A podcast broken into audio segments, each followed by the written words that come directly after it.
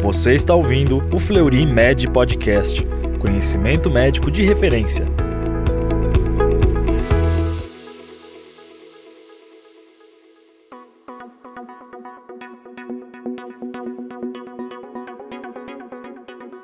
Olá, seja bem-vindo a mais um Fleury Med Podcast, canal oficial do Fleury Medicina e Saúde. Aqui você encontra os temas mais discutidos e relevantes da medicina. Eu sou Ibrahim Maciarelli, sou médico do setor de tomografia e ressonância cardiovascular do Grupo Fleury e vamos conversar hoje sobre o Dia Mundial da Atividade Física, um tema muito importante que será debatido por duas grandes autoridades do mundo sobre isso. Temos aqui a doutora Paula Ismânio, que é gestora da cardiologia do Grupo Fleury e chefe da seção de medicina nuclear do Instituto Dante Pazanese, e o Dr. Sérgio TB, médico sênior da cardiologia do Fleury, Medicina e Saúde, os dois grandes amigos e grandes autoridades. Tudo bem, Paulo? Tudo ótimo, Ibrahim. Prazer falar com vocês sobre um assunto tão importante. Prazer é nosso. Tudo bem, TB?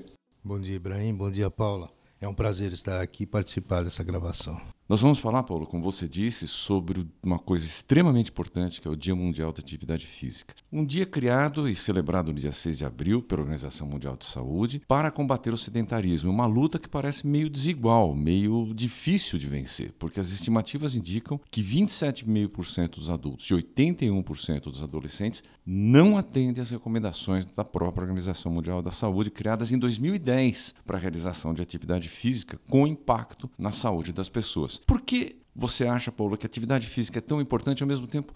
Por que é que é tão difícil botar as pessoas para se mexer?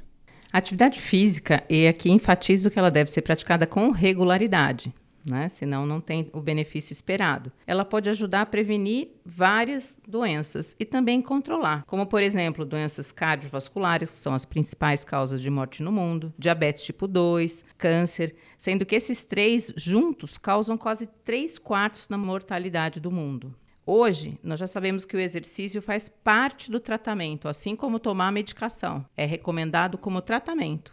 É importante também para aumentar a imunidade e não só para prevenir doenças, mas também ajuda a reduzir e controlar sintomas de depressão, ansiedade, digamos que o mal do século, né? melhorar a qualidade do sono, melhorar até o aprendizado, melhorar a saúde mental, diminuindo e prevenindo esse declínio cognitivo que a gente vai tendo com o passar dos anos, além de ajudar muito a manter o peso corporal adequado e, como eu disse, promovendo um bem-estar geral e melhorando a imunidade. Pois é, uma medida barata, efetiva e ao alcance das mãos e dos pés de todos nós. Né? Agora, uma coisa que sempre fica na cabeça das pessoas como dúvida é: a gente ouve recomendações genéricas, pratique atividade física, se mexa. Mas o que, a Organização Mundial da Saúde, Paulo, recomenda como atividade para ser realizada? E, e, além disso, é a mesma em toda idade ou conforme vai mudando a época da vida, a gente tem que fazer uma atividade ou outra? De tão importante a Organização Mundial da Saúde elaborou, inclusive, diretrizes com recomendações para praticar atividade física e para ter o benefício esperado.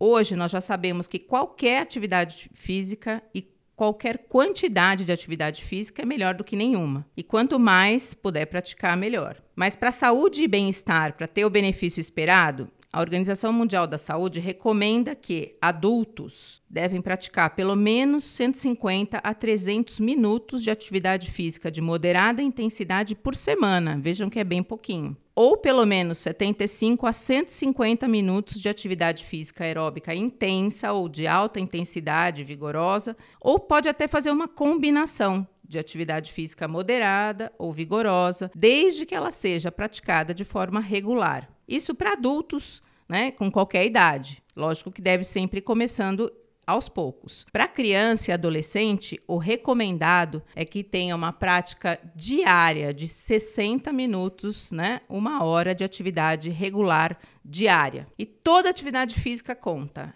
É super importante a gente levar em consideração que ela pode ser por parte de trabalho, até os serviços diários de atividades domésticas, pode ser também aquelas que a gente usa como transporte. Você desce um ponto do ônibus antes ou vai caminhando, pedalando, patinando até o trabalho. Enfim, qualquer exercício conta. É ba bastante importante também a gente ter o conhecimento que, além da atividade física aeróbica, o fortalecimento muscular é fundamental, principalmente para idoso. A gente vai perdendo a massa muscular e esse fortalecimento é super importante até para a gente não ter essa perda né, da saúde óssea que a gente vai tendo com o envelhecimento. Além de atividades que ajudem o equilíbrio, a coordenação, para prevenir quedas. Então é super importante essa combinação entre fortalecimento, atividade aeróbica, ajuda até a preservar a parte cognitiva do adulto. Duas coisas. Então, não é necessariamente verdade que nós vamos só perder massa muscular depois de 65. Com exercício, você consegue recuperar. Consegue sim. E você disse que toda atividade física conta, mas como você falou de adolescentes, mexer no celular e apertar clique de mouse conta também, não? Não, aí é só pro dedo o exercício, né? Tem que ser exercício para o corpo Exatamente. inteiro. Exatamente. Né? Agora, TB, a Paula já estressou bem a importância de fazer atividade física, mas dá para sair do zero? O indivíduo foi sedentário por 40, 50 anos, aí ele resolve que a partir de amanhã ele vai virar um triatleta. Pode fazer isso ou precisa fazer alguma avaliação clínica antes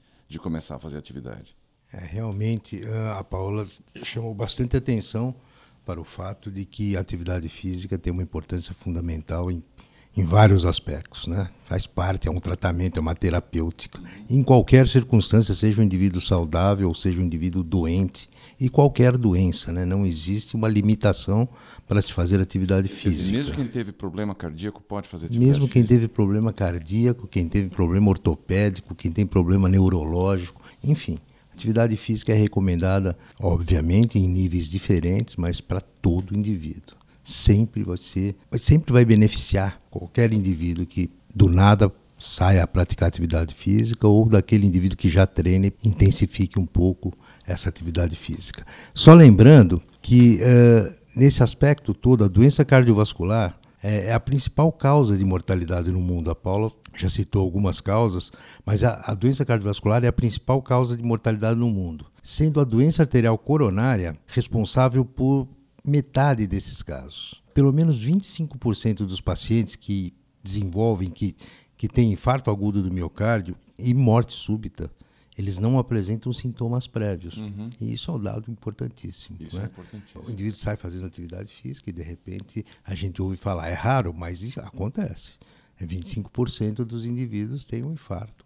E saiu para fazer atividade física e acaba tendo um, um, evento desagradável. É raro, mas quando acontece é catastrófico. É catastrófico. Né? Então, a identificação desses indivíduos assintomáticos com maior risco de desenvolver eventos cardiovasculares futuros é absolutamente fundamental. Uhum.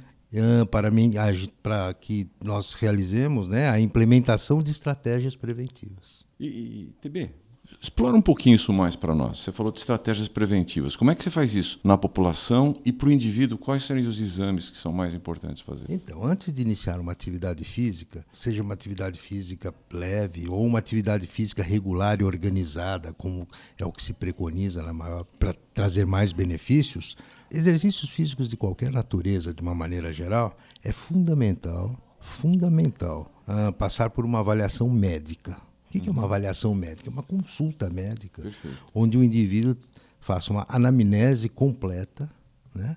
O, o, médico, seja ele cardiologista, nefrologista, médico do esporte, endocrinologista, não importa, desde que ele seja bem orientado, ele vai fazer uma anamnese, uma investigação detalhada com história clínica e exame físico, tentando identificar fatores que possam ser gatilhos para o indivíduo ter uma complicação. Perfeito. Né? E, consequentemente, ter um infarto, uma morte súbita, uhum. uh, que é raro, mas acontece.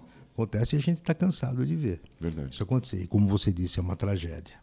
Com base, então, em antecedentes familiares, história de dor precordial, história de, de, de, dor no peito, né? dor precordial, história de palpitação, taquicardia, você pode, e principalmente história de morte súbita na família, enfim, vários dados você pode organizar para que esse indivíduo seja submetido a alguma investigação complementar na dependência de, desses fatores de risco existirem ou não.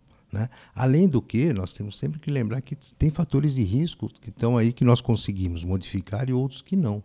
Perfeito. Mas assim, idade, sexo, ah, nós não conseguimos modificar, mas fatores de risco como obesidade, dislipidemias, presença de hipertensão arterial, enfim, uma série de fatores uh, podem ser diagnosticados para aqueles indivíduos que nunca fizeram nenhuma uh, investigação e a partir daí, se necessário, uh, você utilizar de alguns outros exames que podem complementar, te levar a um diagnóstico e certamente fazer uma prevenção bastante com bastante acuidade. Né? Dá algum é exemplo é de exame que você tenha que fazer.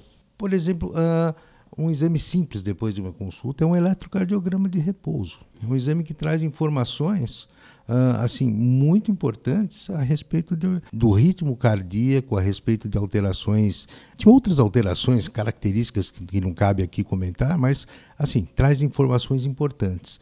E é um exame feito em consultório, no próprio consultório, exame feito em laboratório, um exame que traz muita informação. Um exame muito antigo, mas que traz muita informação. Havendo essa indicação, pode ser feito tranquilamente. As sociedades mundiais, a americana questiona fazer o exame eletrocardiograma de rotina, mas a sociedade italiana e a sociedade brasileira não.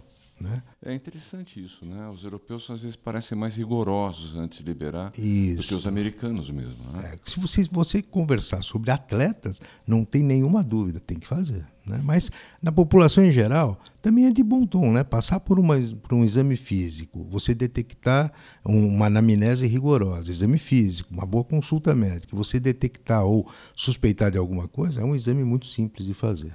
Né? Agora, como complementação, o exame mais difundido, seguramente, que traz um, um benefício em informações uh, importantíssimas, é o teste de esforço, o teste ergométrico. Né? Que é o próprio eletrocardiograma feito durante a atividade física. Né? Exatamente. Né? É um teste de esforço, é um teste, uh, digamos, provocativo, mas não é provocativo no, no, no mau sentido. Pelo contrário, né? é um teste que previne, é um teste que que dá informações muito importantes. E associado ao teste de esforço, que traz informações clínicas, informações da, uh, hemodinâmicas, informações sobre a resposta de pressão, comportamento da frequência cardíaca, alterações eletrocardiográficas, arritmias e, por assim, e assim por diante, você pode associar isso a uma coleta de gases durante o exame.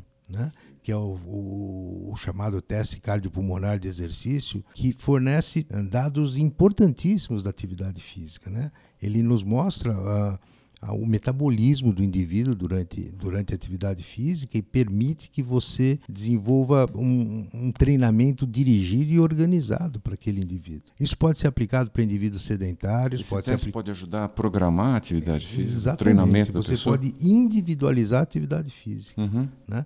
Esse exame, inicialmente feito lá atrás, né, na década de 90, 80, de 1980 1990, era um exame uh, utilizado para avaliar atletas. E cada vez mais a importância, foi crescendo a importância desse exame, e hoje nós temos isso disseminado. Vários grupos fazem isso e, e na dependência de, de, como você organizar esse exame, você tem informações importantíssimas. E, e mais, né? Você a, atinge aquele um grupo de indivíduos que se quer caminhar, se quer correr, por exemplo, você faz o teste em esteira. Se o indivíduo tem outro gesto esportivo, como por exemplo pedalar, você pode fazer o exame em bicicleta. E está tão na moda hoje, né? Fazer ciclismo. Né? Exatamente. Né? Então dá todas as informações fazendo a prevenção. Perfeito. Né? Além do que, há outros exames, né? Você tem, na dependência daquela anamnese inicial, na dependência do que você encontra num teste de esforço, num teste cardiopulmonar ou num teste ergométrico mais simples, arritmias, então você pode lançar mão de eco,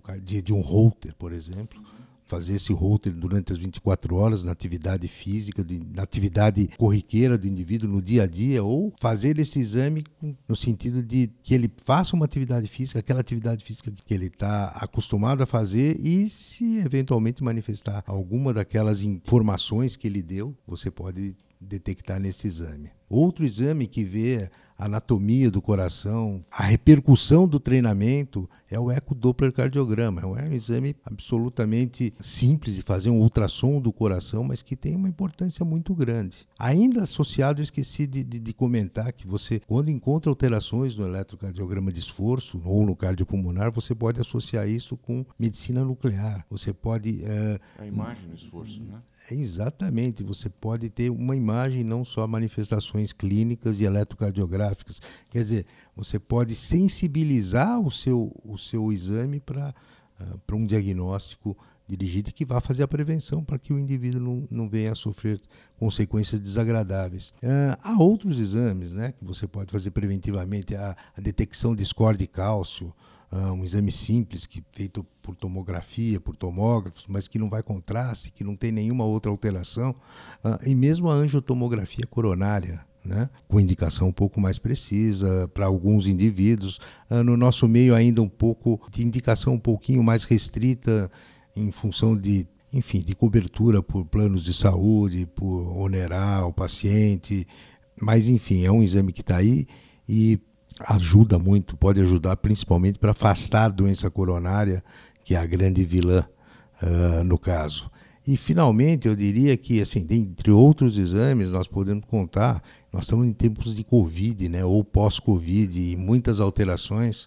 Uh, nós sabemos que a Covid é um sistema, uma, uma doença inflamatória, que o sistema cardiovascular extremamente afetado, e um exame que, que mostra em associação ou que define muitas vezes se houve alguma sequela do ponto de vista cardiovascular seria a ressonância magnética, né? Mais sofisticado sim, mas fundamental muitas vezes para o diagnóstico aquele indivíduo que já treinava e passa a sentir alguma coisa, aquele indivíduo que não treinava, quer começar a treinar e teve a Covid e acha que tem algumas coisas, ou o médico daquele indivíduo acha que deve aprofundar um pouquinho na investigação, enfim.